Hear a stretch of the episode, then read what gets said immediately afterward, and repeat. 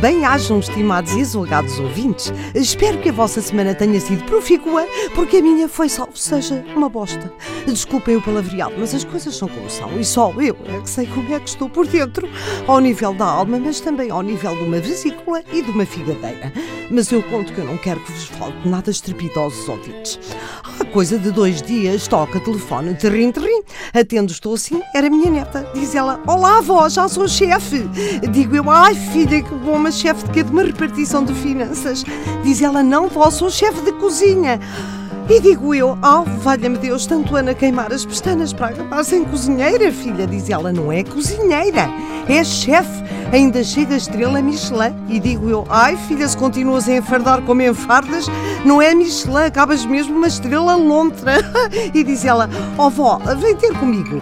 E digo eu, mas vou ter onde? E diz ela, metes-te num Uber e vens ter à gourmetaria gourmet. E digo eu, mas ó minha menina, primeiro, não ando dubas, vou de carne de praça, segundos, vou ter onde?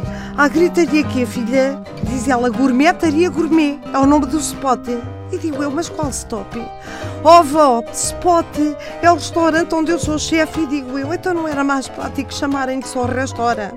Bom, a espécie que isto me faz não vos faz ideia. Diz ela, vó, vamos fazer um menu de degustação. E digo eu, um homem nu de quê, filha? E diz ela, vó, anda cá ter, tá? Bom, lá vou.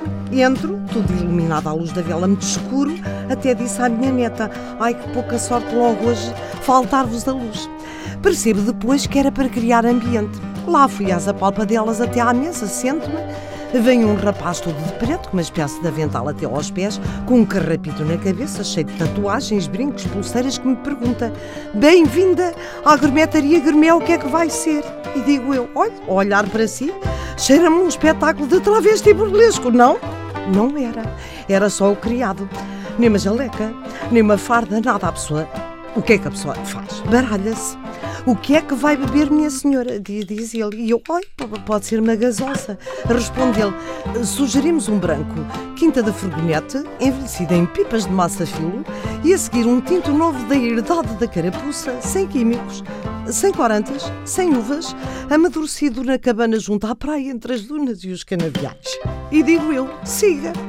Começa então a juntar-se em empregadagem à minha volta para começarem então a servir, lá está, o degustação ou comer.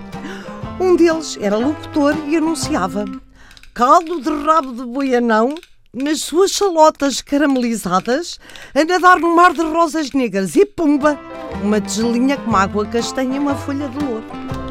Segue-se o filete de tubarão martelo numa cama de embriões de pulga do mar, alga balnear, tiras de peixe gato escaldado com o rabo de fora e pumba, outra tigela desta vez com um caldo esverdeado com um coentro. Eu a ficar agoniada, que só eu é que sei. E continua o rapaz.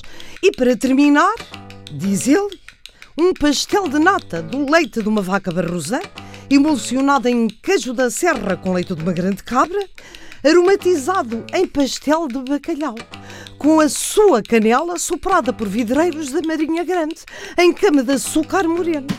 Valha-me Deus, ainda consegui dizer à minha neta, oh filha, tu droga este. Mas isto, isto aqui está tudo de cama. Olha, de cama fico eu com isto. Olhem, filhos, disse eu, já muito enervada. Eu vou, mas é comer um bitoque de cama numa frigideira cheia de gordura, com a sua batatinha frita e o seu ovo estrelado saído do cu de uma galinha do campo. Gourmetaria gourmet. Que vergonha, que espécie. Pronto. Já me enervei, já tenho a tensão a subir e a descer. Oh, valha-me Deus, dói-me o estômago, se calhar vou tomar uns sais de frutos. Mas já sei, chego lá e diz-me a funcionária: Oh, senhora dona, e os sais de frutos é de laranja